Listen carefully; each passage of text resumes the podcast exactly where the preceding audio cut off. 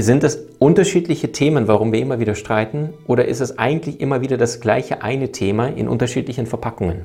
Und wenn du gerade Energie in, in Mist investierst, kannst du nicht gleichzeitig kreativ liebevoll sein. Funktioniert nicht.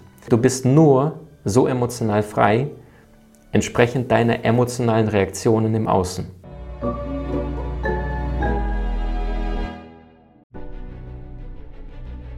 Willkommen bei dem Podcast von Die Köpfe der Genies. Mein Name ist Maxim Mankewitsch und in diesem Podcast lassen wir die größten Genies aus dem Grabau verstehen und präsentieren dir das spannende Erfolgswissen der Neuzeit. Gleich direkt zu Beginn möchte ich dich auf eine kleine Zeitreise einladen und zwar in das Jahr 1990, am 25. Januar 1990 genau zu sein, ist etwas passiert damals, was die Menschen sich bis nach wie vor, bis in unsere heutige Zeit nicht logisch, nicht nachvollziehbar erklären können. Nämlich, damals war eine Maschine, ein Boeing 707 aus Kolumbien losgeflogen und zwar aus der kleinen Stadt Medellin. Zielroute war JFK in New York. An dem besagten Tag gab es eine große Herausforderung an dem New Yorker Flughafen, denn es war dichter Nebel knapp 500 Meter Sichtweite maximal und riesige Winde, die gestürmt haben. Das Problem an dem besagten Tag war, dass die Avianca Fluglinienmaschine, die damals aus Kolumbien losgeflogen war, ähm, mit der längeren Strecke, also kurz vor New York, bereits ähm, eine große Strecke zurückgelegt hatte und die beiden Piloten die große Herausforderung hatten, die Maschine zu landen. Die starteten also den ersten Landeversuch und aufgrund der gewaltigen Winde wurde die Maschine innerhalb der kürzesten Zeit ähm, auf bis zu 150 Meter Tiefe runtergedrückt, so dass der Pilot im letzten Augenblick es geschafft hatte, den Aufprall zu Boden, weil es wäre ein sicherer Absturz gewesen, zu verhindern. Und die Konsequenz daraus war, dass er durchstarten musste, also maximalen Schub geben, bevor die Maschine auf dem Boden aufprallt, sonst äh, wäre es ein Massaker geworden.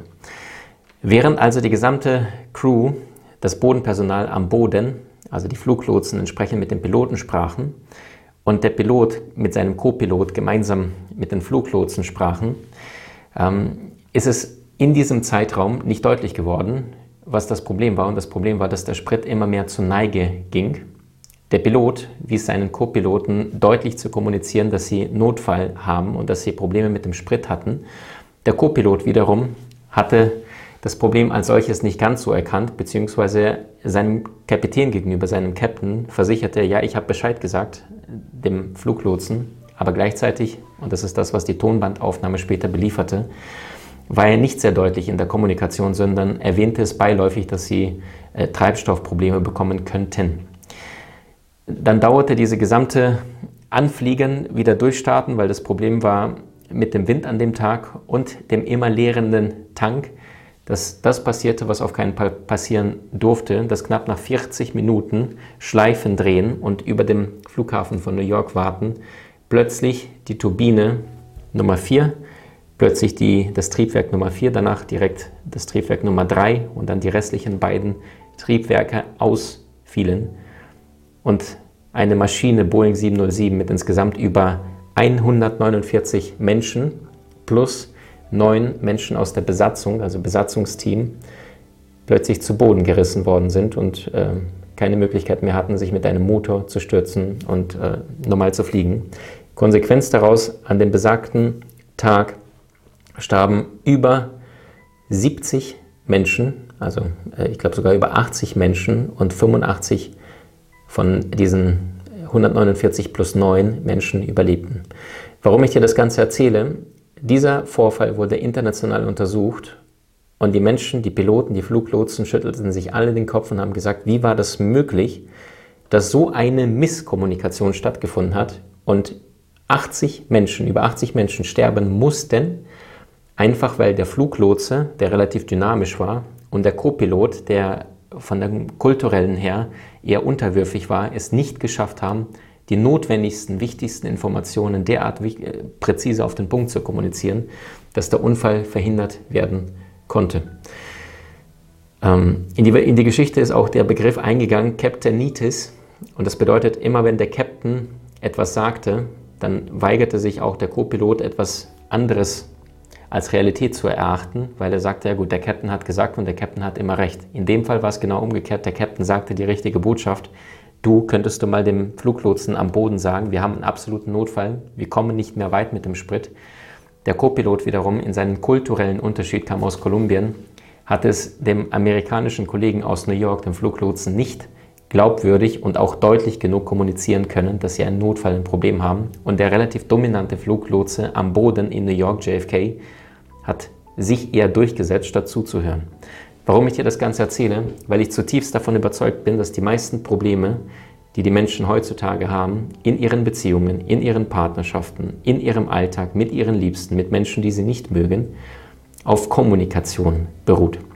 Und das wiederum bedeutet, du bekommst im Leben nicht das, was du willst, sondern du bekommst im Leben das in Abhängigkeit davon, wie geschickt und klug du kommunizierst.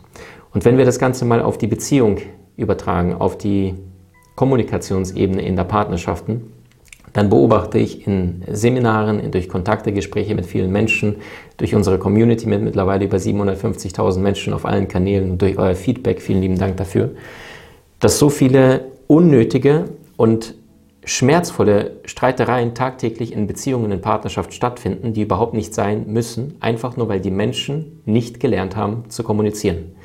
Und schon der große Philosoph Rumi erkannte, jenseits von richtig und falsch gibt es einen Ort. Dort werden wir uns treffen. Denn die Qualität deiner Beziehungen hängt nicht davon ab, wie du dich in guten Zeiten zueinander, miteinander verhältst. Ja, wenn es gerade super Sonnenschein ist und du Vanilleeis gerade äh, am Schlecken bist, dann geht es euch prima, da gibt es keine Herausforderung, sondern die Qualität deiner Beziehung zeigt sich nicht in guten Zeiten, sondern in Zeiten der Veränderung. Da, wo du wirklich gefordert bist. Jeder Depp kann in einer einfachen Situation entspannt locker mit anderen Menschen kommunizieren.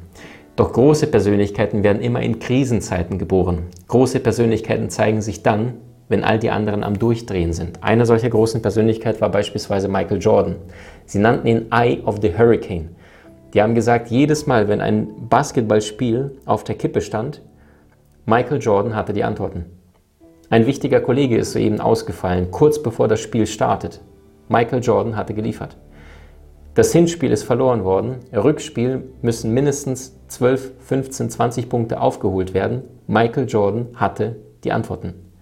Und die Frage, äh, die ihm eines Tages von einem Reporter gestellt worden ist, Michael, warum bist du derart herausragend? Er sagte, ich vergleiche mich nicht mit irgendjemand da draußen, sondern ich vergleiche mich ausschließlich mit dem, wozu ich imstande bin. Ich habe meine eigenen Standards. Ich weiß, wozu ich selber imstande bin.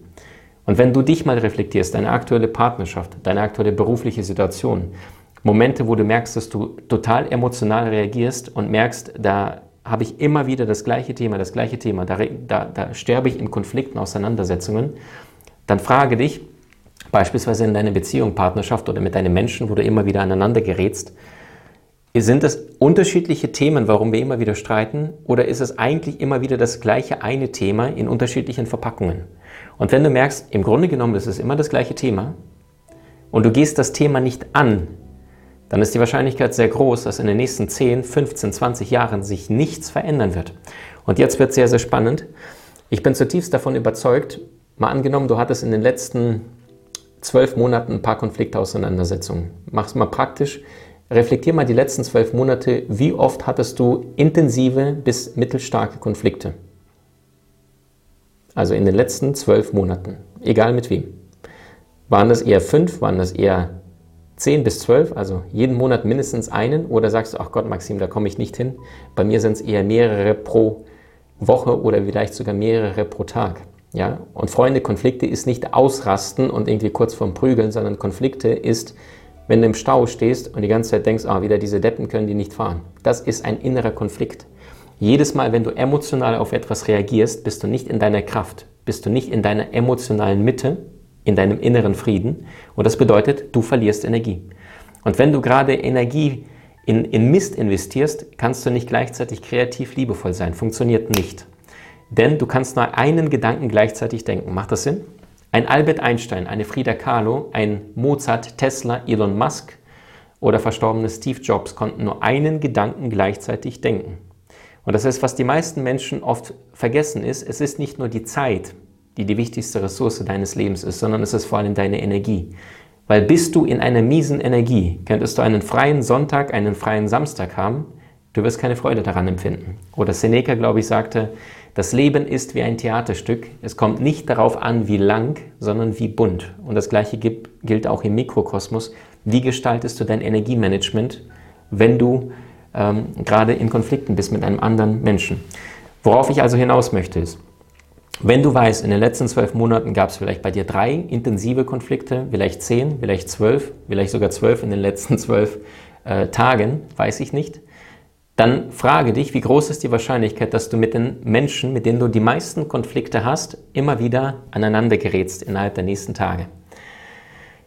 Eher unter 50 Prozent oder eher deutlich über 50. Und ich sehe und fühle schon einige, Maxim, äh, mit diesen Menschen habe ich noch nie meinen inneren Frieden gehabt. Und weißt du, das Verrückte ist, manchmal ist es sogar dein eigenes Elternteil, dein Mama oder dein Papa. Es heißt, wenn du denkst, du bist spirituell erleuchtet, dann zieh für eine Woche bei deinen Eltern ein. Das habe ich mal äh, vor knapp zwei Wochen gemacht. Ich habe meine Mama und meinen Stiefvater besucht. Und auch da habe ich wieder gemerkt, so am Tag 2, 3, 4, niemand drückt meine Knöpfe so gut wie meine Mom. Ja? Und gleichzeitig, wenn ich mich genauso benehme, wie ich mit 18, 25 reagiert habe auf die gleichen emotionalen Trigger, die durch die Persönlichkeit meiner Mom bei mir hervorgerufen werden, dann bedeutet das ja nicht, dass meine Mom äh, unangenehm mir gegenüber ist, sondern das bedeutet nur, dass ich emotional nicht dazugelernt habe. Macht das Sinn? Weil jedes Mal, wenn ich das bei meinem Gegenüber suche, greife ich an und ich habe Stress. Macht das Sinn? Jedes Mal, wenn ich es bei mir selbst suche, habe ich Entspannung. Suche ich es bei meiner Mom, also beim anderen Menschen, habe ich Anspannung. Ja, warum ist sie so? Warum tut sie das? Warum sagt sie so? Was will sie mich verletzen? Oder aber ich suche bei mir, hey, wieso triggert es mich noch so sehr? Ich bin ein erwachsener Mann, ich stehe mitten im Leben, ich habe eine glückliche Familie, ich liebe meinen Job, ich habe wundervolle Menschen in unserer Community. Wie kann es sein, dass jemand irgendeinen Satz sagt, der irgendwie in mein System reingeht, zwischen meinen Ohren ankommt als Ton, ich dort diesen Satz irgendwie interpretiere, mit den ganzen Erfahrungen abgleiche von dem, was passiert ist und dann plötzlich emotional reagiere? dann liegt es doch nicht an meiner Mom, an irgendeinem Menschen da draußen im Außen, sondern es liegt ausschließlich an mir. Macht das Sinn? Und das wiederum bedeutet, du bist nur so emotional frei, entsprechend deiner emotionalen Reaktionen im Außen. Und wenn du mal so ein kleines Experiment durchführen möchtest, probier mal aus, beobachte dich mal selbst. Die nächsten sieben Tage reicht absolut. In welchen Momenten merkst du, dass du emotional am Abdriften bist?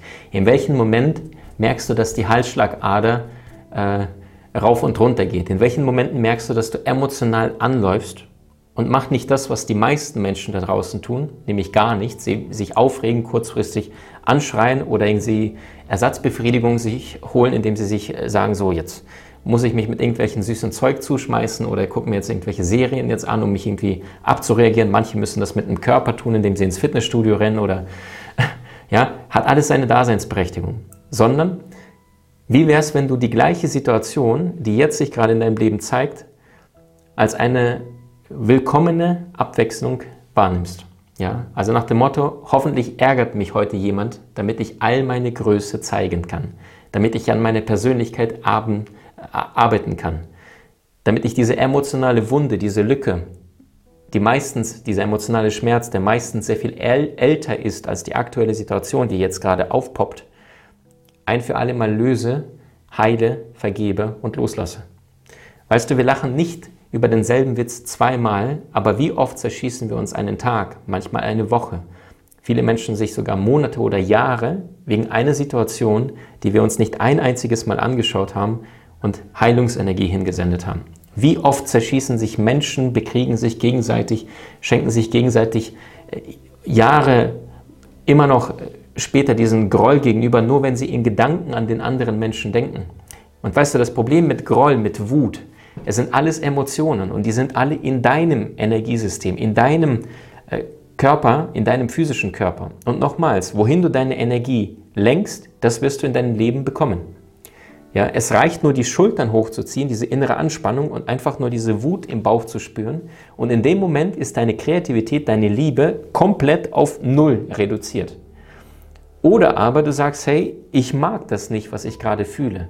Ich, ich merke, es macht mich unglücklich, ich merke, es macht mich traurig, ich merke, ich komme an meine Grenzen, aber gleichzeitig, ich kann es fühlen. Ich bin ein Mensch. Und das bedeutet, wenn du ein Mensch bist, dass du Emotionen hast. Und es ist nicht auf der Seelenebene gedacht, dass du auf die Erde kommst, hier schnell reich, berühmt, gut aussehen wirst, einen Traumpartner hast, in einer Traumvilla lebst und um die Welt die ganze Zeit reist und die besten Urlaube machst. Das ist Bullshit, Freunde. Aber es ist das, was uns die Medien, die ganzen Hollywood-Filme, der ganze Mist da draußen, der dir gezeigt wird, die ganze Zeit vorgaukelt. Du musst ein wundervolles, perfektes, tolles Leben haben. Wisst ihr, was ich oft über unsere Persönlichkeitsentwicklung mag, denke? Idiotie. Dummheit. Menschen, die selber nicht wissen, was innerer Frieden bedeutet, machen sich zu einem Coach und zeigen andere, wie sie innerhalb der kürzesten Zeit zu 1000, 3000, 5000 oder 10.000 Euro im Monat kommen mit irgendwelchen Internetgeschäften. Glaubst du, es interessiert dich auf deinem, an deinem Sterbebett, ob du in einer Woche 5700 Euro oder 320 Euro verdient hast? Nicht die Bohne. Es geht nicht darum, deine wichtigste Ressource neben Energie und Zeit dort zu investieren und möglichst viel Profit zu bekommen, sondern es geht darum, deiner Seelenaufgabe gerecht zu werden. Du bist hier nicht auf der Erde, um Geld zu verdienen. Du bist hier auf der Erde, um dein Innerstes, deinen größten Genius, deine Schätze, all das, was in dir angelegt ist, von innen nach außen in diese Welt zu bringen. Und das wiederum erfordert Mut. Du hast Menschen in deinem Umfeld, die dir besonders wichtig sind? So teile den Podcast mit ihnen und wenn du es möchtest, bewerte und abonniere diesen. Wenn du noch schneller deine Meisterschaft erlangen möchtest, so findest du über 20 außergewöhnliche Videokurse in unserer Genieakademie unter maximmankiewicz.com.